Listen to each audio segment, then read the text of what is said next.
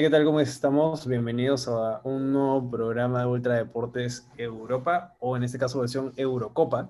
Eh, hoy día estamos con dos nuevas locutoras parte de nuestro grupo de reacción de Ultradeportes. Está Daniela Montes y María Fernanda Tafur. Así que, ¿qué tal, chicas? ¿Cómo están hoy día?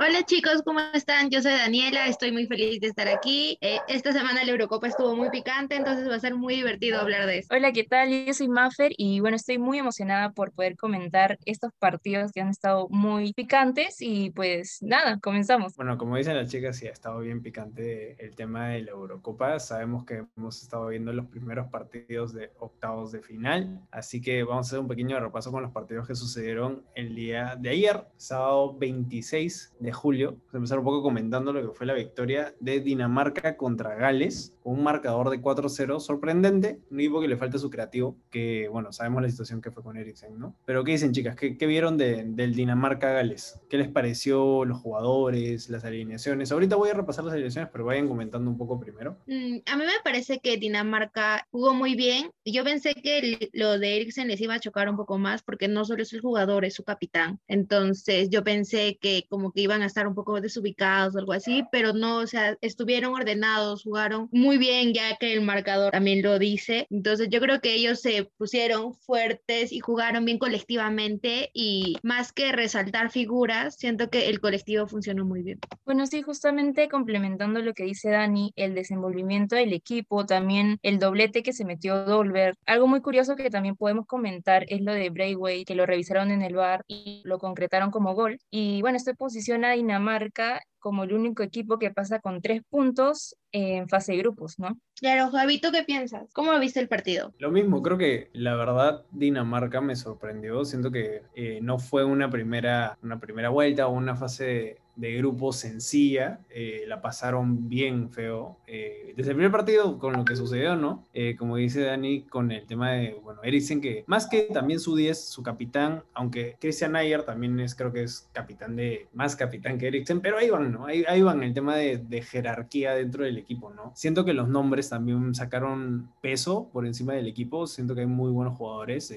María Fernando también mencionaba a Casper Dolberg, jugadorazo, un poco que se ha bajado con el tiempo, desde que salió del Ajax no ha tenido el mismo rendimiento, pero es un equipo que sí está dando que hablar. Eh, vamos a reconocer también, ellos nos ganan en la Copa del Mundo a Perú, pero Gales tampoco es un equipo fácil, o sea, tienen a Gareth Bale, a Aaron Ramsey, a este chico Neko Williams, un lateral que no inició el partido, pero que también tiene mucho futuro, es, es canterano de Liverpool, y otros jugadores ¿no? que también complementan a un equipazo, para mí que, que puede haber dado más, como lo hicieron en la, en la Eurocopa pasada, que llegaron hasta semifinales, bajándose incluso a Bélgica, imagínense, que vamos a hablar después de ellos. Sí, eso es cierto. Además de que también tienen a su arquero, a Ward, que tuvo buenas atajadas en la fase de grupos que les ayudó a ellos también a, a avanzar, ¿no? A octavos. Bueno, y también se disputó el partido entre Italia versus Austria. No sé qué tal opinan ustedes ese partido. Tenemos a un Chiesa que entró en segundo tiempo y del, del partido principal y pues anotando el primer gol en el primer tiempo suplementario. Fue muy picante creo que ese partido porque fue a prórroga. ¿Ustedes qué opinan a partir de ello? Sí, eh, fue un gran equipo porque los goles se dieron a partir del minuto 90, creo, y fue así súper emocionante porque, si no me equivoco, en el 95 y luego en el 100, y era como que quiero acabar y, o sea, yo creo que los dos hicieron un gran, gran partido, pero de todas maneras Italia tiene muchos jugadores que son de alta jerarquía, que juegan en la Juve mayormente, creo, entonces siento que eso también influyó en el juego colectivo que ellos tienen. Vale, vale recalcar mucho la participación de Austria porque, a ver, Austria no tiene un equipo así malo, ¿no? O sea, tiene estrellas, ¿no? Que tampoco es que sea lo mejor, pero escucha, dieron lo que pudieron ayer y sinceramente me sorprendió porque Italia tenía, o bueno, había escuchado que tenía un récord de minutos sin haber recibido un gol. También, bueno, Donnarumma, que es un arquerazo, o sea, el chico tiene creo que 21 años y es titular capitán del Milan, creo que del 2017. Entonces, eh, vale ahí, como dicen, el tema de la defensa y el soporte italiano, ¿no? Que caracteriza ese equipo, ¿no? Pero tampoco hay que menospreciar lo que Austria hizo, ¿no? Porque mantuvo el partido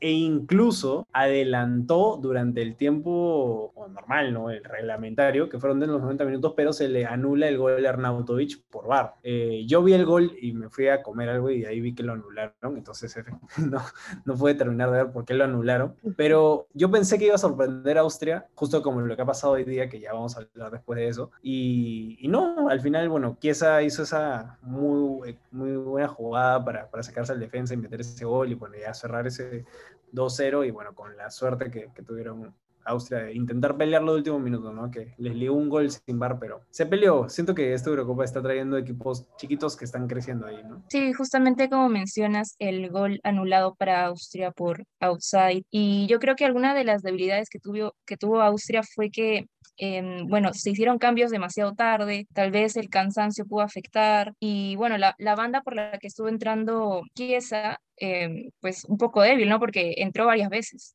No sé qué opinan sobre eso. La verdad que Chiesa eh, es un jugador totalmente desequilibrante. Eh, yo lo hubiera puesto titular antes que Berardi. No empezó el partido Chiesa para esto. Eh, no lo había hecho tampoco fase de grupos. Para mí, siento que Italia hubiera sido más. O sea, la falta de. No, no diría de definición, o sea, esa falta de definición que a veces tienen, por ejemplo, Uruguay ahorita en la Copa América, le hace falta la definición, pero siento que Italia no le falta eso, como los delanteros que tiene, pero a comparación de Berardi, sí es mucho mejor y hubiera hecho más problemas dentro de los 90 minutos que lo que habría hecho Berardi. A pesar que Berardi también está jugando una decente Eurocopa, diría yo, tiene un par de goles, pero siento que Chiesa es mejor. No, sé qué piensas, Dani. Sí, yo también creo, o sea, además siento que Austria también le, le, le ayudó bien el planteamiento de, de sus jugadores, porque tú no tuvieron el típico 4-3-3 o 2-4, así como que ellos pusieron, pusieron 4, 2, 3, 1. Entonces, el hecho de que tengan a, dos que hayan estado delante de los defensas fueron los que ayudaron a empujar el equipo. Entonces, el gol anulado también siento que les bajó un montón eh, la moral, pero mmm, yo creo que se lograron recuperar, pero igual de todas maneras que te anulen un gol frente a Italia es algo chocante. Y de todas maneras, bueno, terminamos con ese, ese resultado en favor a Italia, pero también podemos comentar un poquito lo que pasó hoy con Países Bajos versus República Checa, que bueno, un poquito el resultado sorprendente debido a que Países Bajos pues tiene jugadores que han firmado para el Barça y no sé qué opinan más o menos de, del resultado, que pues perdió 2-0. Bueno, la verdad que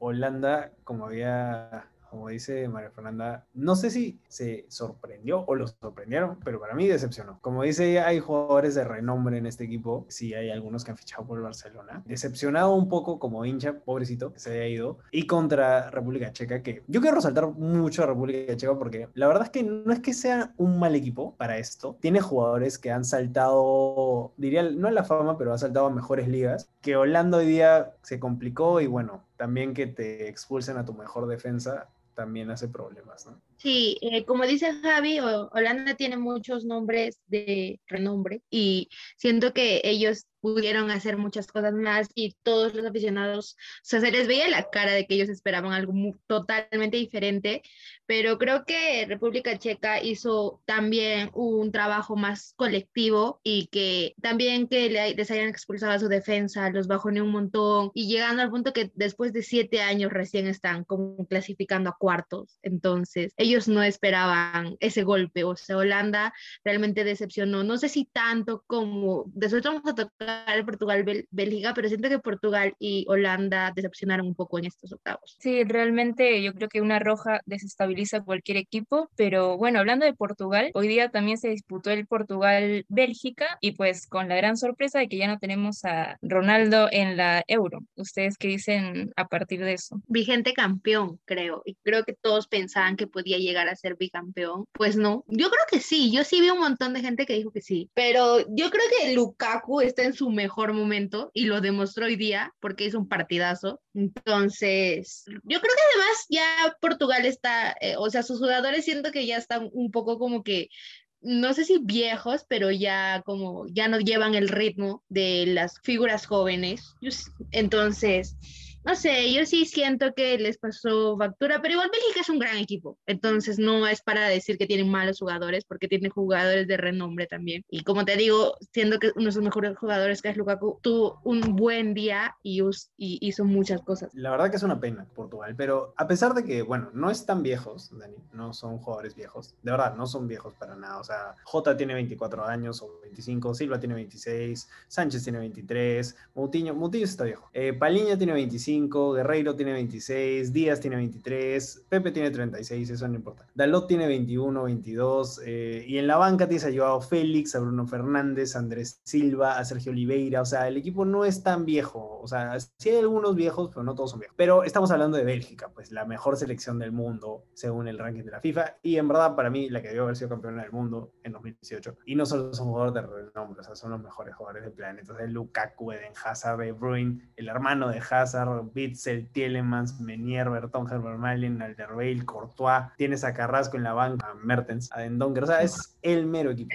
sinceramente. Y yo me lo esperaba, o sea, y lo hemos dicho, Rodrigo haré algo que también hace estos podcasts a veces conmigo. También cuando hicimos esa predicción dijimos Bélgica va a campeonar, que se le pase encima lo va a pasar. Así que era de esperarse. No pensé que fuera tan ajustado el resultado, yo pensé que Bélgica saldría a golear, pero no pasó. Y lo que sí me dio pena, en verdad mucha pena la actuación de Ronaldo hoy día. No lo vi jugar como yo siempre dije, no, Ronaldo es ese jugador que te resuelve partidos, que te que él agarra la pelota y es lo que se le da la gana y te gana un partido, te gana dos partidos. Y eso es lo que venía haciendo con Portugal, eso es lo que hizo en teoría cuando ganaron la Eurocopa la, el 2016, ¿no? Pero eso no se ha visto hoy día, lo vi muy parado, muy caminando, o sea, solo caminaba, estaba ahí, pedía la pelota, retrocedía, intentaba armar el juego, pero Bélgica lo tenía bien apretado. Y había imágenes de también cuando Bélgica lo marcaba entre cinco y no podía moverse y, no hizo más de lo que yo pensé que haría. Así que creo que eso también le faltó ahí. Y bueno, pues es la última copa de Cristiano. La edad, mm. Estamos viejos todos, se nos va la leyenda. Bueno, sí, también sumando pues a Kevin De Bruyne, que está lesionado, tenemos a un Diego Llota que siento que no dio su 100%, se falló algunas y por otro lado vuelve Joao Félix después de un tiempo desaparecido, pero igualmente creo que no, no se desenvolvió de la mejor manera. ¿Ustedes qué opinan? Ya, sobre Joao Félix, justo después del partido estaba viendo Twitter y encontré ese comentario de Roy King que decían, eh, en verdad lo lo criticaba mucho por el hecho de que entró, hizo un par de jugadas y le dio al palo y, criticaba su precio, ¿no? Su alta ficha que pagó el Atlético de Madrid de 100 millones. Y él diría que si fuera sea Ronaldo, le iría a buscar el camerino a decirle la vida, ¿no? Roy King es una leyenda del fútbol, ¿ya? O sea, a ver, hay que aclarar por ahí. Pero Roy King, creo que a estas alturas muy poco sabe sinceramente. Hablando de que Joao Félix no jugó ni un solo minuto en toda la Eurocopa hasta el partido de hoy día. ¿Cómo no juega por delante de... A ver, no diría por delante, pero si yo pusiera otro tipo de formación, pondría a Joao Félix detrás de Cristiano Ronaldo. No pondría a Paliña, porque Paliña para mí es totalmente... Así que sí, está desaparecido, pero porque no tiene dónde jugar. O sea, este equipo y la manera en la que el técnico presenta la formación no le permite el juego al que está acostumbrado yo, Félix, como juega en su momento también el Atlético de Madrid, juega cierta formación que tampoco es que haya tenido la mejor de las temporadas, pero al menos está evolucionando en todo caso. O sea, no es que sea un jugador totalmente malísimo. Tiene 20 años, creo, si no estoy mal, o 21. Entonces, jugador que está por desarrollarse, o sea, hay que esperar. O sea, no es que se va a morir ahorita. Miren a Renato Sánchez, en todo caso, Renato Sánchez hace un par de años era la promesa, ganó la Eurocopa con con Portugal el 2016 hizo de las mejores campañas que había visto, lo ficha el Bayern, de ahí tiene muy malas temporadas, se va al Swansea, la sigue pasando mal, regresa al Bayern, el Bayern no lo quiere, lo venden al Lille, ¿y qué pasó con el Lille? Campeón de la, de la Liga 1, ¿con quién? Con Renato Sánchez, ¿como qué? Como mejor jugador, incluido con Buras y el más y todo lo demás que ya comentamos en su momento, bajándose aquí al creo que pentacampeón o que seguía siendo campeón por no sé cuántos años el PC. Entonces, tiene tiempo, tiene tiempo y, y va a ser un crack. Yo sé que va a ser un crack.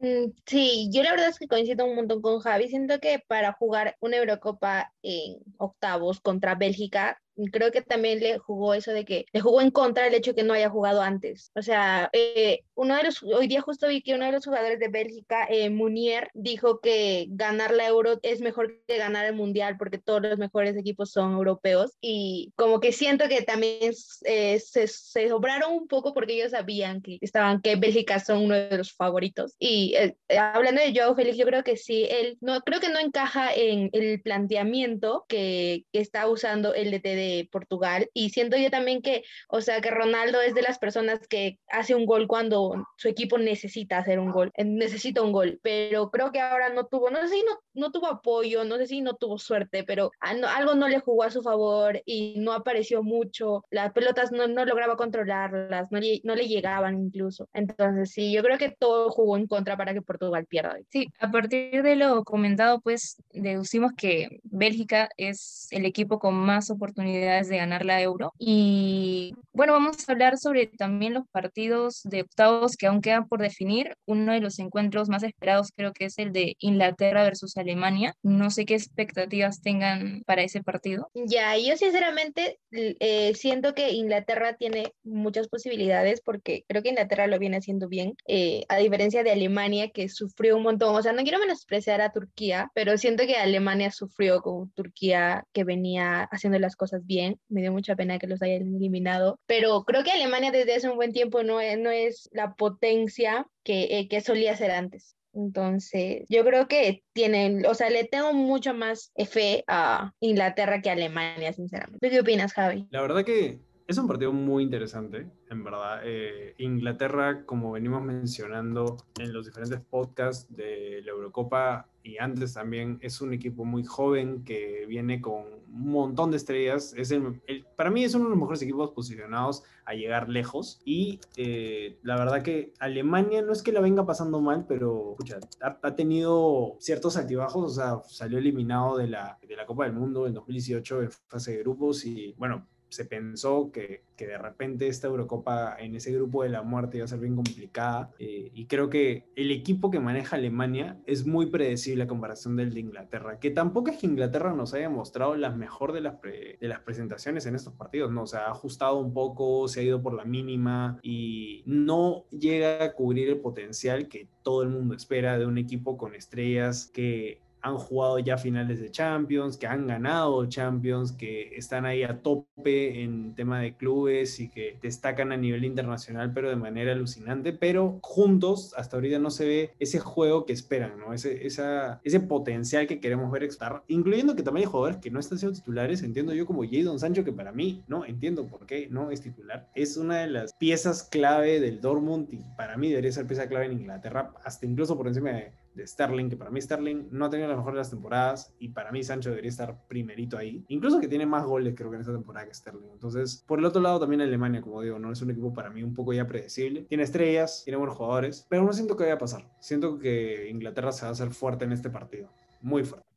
Y el día de mañana tenemos también el partido de Croacia versus España. No sé qué expectativas tengan con respecto al partido. También tenemos a Modric, que, bueno, quizá da la sorpresa o no.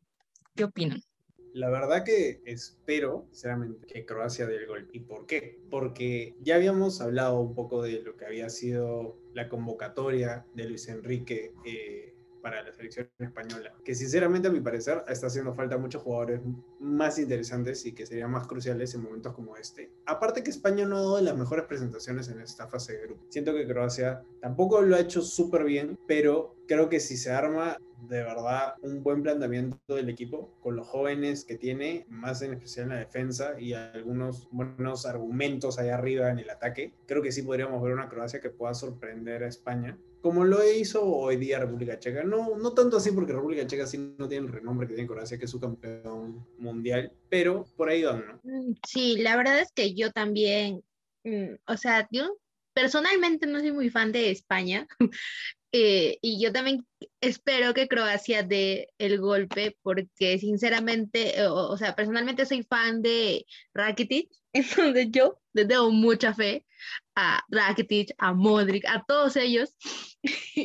y es, o sea, yo siento que lo están haciendo bien, han ajustado en algunos partidos, pero España es España, entonces de todas maneras la jerarquía que ellos tienen eh, también es un poco de presión, pero yo creo que va a ser un gran partido y tengo muchas expectativas de lo que va a ser el partido en general, no por quién va a ganar, sino porque siento que va a ser un buen partido porque hay muchos jugadores de Croacia que juegan en España, entonces yo creo que sí, tengo expectativas de que sí va a ser un buen juego en general. Y después también tenemos al Francia versus Suiza, tenemos a un Francia con, pues, con un tridente de, conformado por Mbappé, Griezmann y Benzema, que hoy en día creo que es una de las formaciones que se está mostrando más. ¿Ustedes qué opinan? Francia es uno de los favoritos de llegar a la final. Y Suiza no es un equipo que yo creo que le pueda dar el par. La verdad que, como dice María Fernanda, ¿no? Está este trío de Benzema, Griezmann, Mbappé, da miedo. A pesar de que pensamos que iba a ser un poco más fuerte en ese caso, no haberle ganado 1 a 0 a, Portugal, a ver de ahí a Portugal, perdón, a... Ah, no, también le ganó 1 a 0 a Portugal, pero también le ganó 1 a 0 a Alemania, creo. o sea, por, por, eso mismo, ¿no? El hecho de haberle ganado por la mínima a esos equipos y de haber empatado con Hungría, creo. Entonces, complicado. No, no sé qué tanto, qué tanto vea salir a Francia de, de, de la Eurocopa. No creo que Suiza sorprenda, como digo, pero Suiza tampoco se queda atrás. Suiza es un equipo constante que tiene jugadores buenos, que tienen jugadores que destacan y de repente puede ser un partido peleado, no así un ida y vuelta como hubiera sido el, no sé, el partido de República Checa contra Holanda, que fue un ida y vuelta, que fue bien interesante, pero claramente voy como ganadora a Francia. Es probablemente lo que, lo que suceda. Mm, sí, yo también. Francia es campeón mundial, tiene figuras por todos lados. Entonces siento que Francia es seguro, o sea, no quiero decir que estoy 100% segura, pero puede ser un 99.9% segura que va a ganar. y entonces, además la estadística está súper de lado de Francia. Francia está invicto en 7 partidos, tiene 17 partidos entre mundiales y Eurocopa que no pierde. Entonces, no sé, eh, Suiza la va a tener muy difícil y quizás sí va, sí va con toda la, con todo el punche, como se dice, pero no, no creo, o sea, yo sí creo que va a ser, es, de los partidos siento que es el, que es un toque más fácil hacia Francia que los demás que se estuvieron más peleados o que probablemente pintan para ser más peleados. Y el último partido por definir en octavos quedaría a Suecia versus Ucrania. ¿Qué tal ven ese encuentro? Ya, Suecia-Ucrania es un partido de las dos sorpresas de esta Eurocopa junto con República Checa también hay que acordarnos. Y Suecia, sin Zlatan, ha tenido un muy buen rendimiento, ha dado partidos de pelea muy interesantes, se ha ganado los que ha tenido que ganar. Tienen jugadores para mí que van a dar la talla a largo plazo, como Isaac, que es su delantero, y el que es para mí un jugador pero impresionante, la verdad. Los goles que ha hecho en la Eurocopa para mí son buenísimos. Y también tiene un equipo decente, creo que eh, hay jugadores que destacan no solo en Ucrania, sino también en otras, en otras ligas. Y me hubiera gustado también ver Zlatan en esta Eurocopa, pero es un partido muy parejo. No sabía decirte quién podría ganar, porque Ucrania tampoco se queda atrás. O sea, Ucrania, por favor, o sea, eh, para esto, su entrenador es Shevchenko, que es una leyenda del fútbol. Y creo que es balón de oro, Paco. Y de ahí la mayoría de jugadores son de la liga ucraniana, claramente, que tampoco es mala, ¿no? O sea, Shakhtar Donetsk y el Dinamo Kiev son equipos muy interesantes. Pero está el chico del Atalanta, que, que es Malinovsky, que se ha jugado el temporadón en Italia y ha llevado nuevamente al Atalanta Champions y de ahí a Sinchenko, que ya lo dije, que lateral izquierdo del Manchester City, un joven muy bueno, que pasó de ser 10 al lateral, reconvertido por Guardiola, pero muy, muy buena decisión, sinceramente. Además de Tishankov, que viene de romperla varias veces con el Dinamo Kiev en Champions y que es un jugador muy prometedor. Y de ahí, bueno, los normales, ¿no? Ramenchuk eh, y Armolenko, que, que, para mí son las claves del, del ataque, ¿no? Pero creo que se le van a parar muy bien a Suecia. Suecia va a hacer lo posible, pero no, no te puedo dar un ganador ahí, en verdad. O sea, siéndote sincero, pucha, Suecia. Es que la verdad no sé. Yo creo que, yo creo que Suecia, pero es que puede sorprender, no, no sabemos. Es, es tan parejo que, que uno no, no, puede definir y el fútbol te puede traer tantas cosas que ya uno nunca sabe. Sí, yo, o sea, yo sí, o sea, más estoy un poco más segura que Javi de que Suecia va, va a ganar, porque por lo que viene haciendo en la fase de grupos, o sea, quedó primero en el grupo E sobre España y entonces, y Ucrania como que quedó tercero, solo porque Macedonia del Norte, creo, eh, le ganaron todos. Entonces, yo creo que sí, le, y me inclino más hacia Suecia. Igual Ucrania se defiende un montón porque también su grupo estuvo fuerte, pero yo sí creo que Suecia es una de las sorpresas de la Eurocopa junto a con República Checa. Entonces, yo sí creo, yo sí me inclino hacia, hacia Suecia, pero yo también es un partido muy parejo. O sea, no Suecia puede resaltar un poquito más, pero de todas maneras tiene el, el, nivel para poder dar una buena pelea. Los... Sí, chicos, y bueno, ahora vamos a ir con los partidos que se vienen para cuartos. Javier, ¿tú nos podrías comentar qué partidos se vienen? Sí, los que ya tenemos definidos en todo caso son los que se han jugado el día del viernes y sábado respectivamente, que serían Bélgica, Italia y República Checa contra Dinamarca. Y ahorita con el simulador a la mano, con los resultados que hemos dicho, estaríamos viendo según Ultradeportes, un Suecia-Inglaterra y un Francia-Croacia, según lo que nosotros creemos que sucede. Entonces, vamos a empezar un poco pues, ¿no? con Bélgica e el partido más interesante de estos cuartos de final. La verdad, partidazo. El renacimiento de Italia contra la realidad de Bélgica. Aún así me inclino por Bélgica, porque siento que están más preparados para un partido como este, la verdad. Pero no sé qué podría pasar. ¿Qué piensas? Yo creo que es un partido con sabor a final prácticamente, porque realmente los dos están en un buen nivel, como dices, se está renaciendo eh, Italia y pues Bélgica viene haciendo las cosas bien hace mucho tiempo. Entonces yo creo que sí va a ser el mejor partido de, de los cuartos y pues ya yo creo que de ahí el que salga va a la final. O sea, estoy casi 100% segura de esa situación. Gran partido, muy divertido de ver, así que ojalá den lo mejor sinceramente para, para que nosotros los aficionados disfrutemos del fútbol. Sí, tenemos a uno de los favoritos para campeonar la Euro, a Bélgica, y bueno, dos de los favoritos, me corrigen. y bueno, Italia con un Chiesa que pues ha sorprendido en este último partido que también comentábamos antes. Y yo creo que va a estar súper interesante y reñido. Vamos con otro partido, Javier, que se viene. Gracias, Mafer. Así que iremos con el menos interesante, a mi parecer. Los dos menos interesantes que siento que no hay mucho comentario ahí. Francia, Croacia y el Suecia, Inglaterra. Son partidos simples. Eh, claros ganadores. Empezamos, mucha expectativa. La verdad que sí. El, Francia-Croacia, a ver, se repite la final de la, del Mundial del 2018, pero es Francia, va a golearla. O sea, es que no hay... Y bueno, no sé, ¿tú, ¿tú qué piensas de ese partido? Porque yo, no, hay mucho que decir ahí, el ganador es clarísimo, creo yo. Sí, Francia está en su mejor momento, creo que está incluso mejor que como llegó a la final del Mundial de 2000. Eh, Francia, Croacia, o sea, se repite la final, pero yo sí, Francia es fijo ganador. Eh, el, el marcador nomás yo creo que yo te lanzo un 2-0. Sí, me imagino que podría quedar así, teniendo a un equipo pues tan fuerte como Francia versus a un Croacia que en esta Euro no lo hemos visto atacar mucho, pero seguimos con otro partido de los cuartos que se viene. Gracias, Mafer, otra vez. Así que el siguiente partido que ya había dicho que íbamos a hablar era el Inglaterra-Suecia, así que el otro sencillo no hay mucho que comentar. Muy difícil que Suecia le gane a Inglaterra. Muy difícil. Y si Inglaterra le gana a Alemania, prepárate, porque lo que se te viene encima es peor que el, que el tren de Mourinho, man. O sea, no, no hay peor, no, ni siquiera el tren de Mourinho.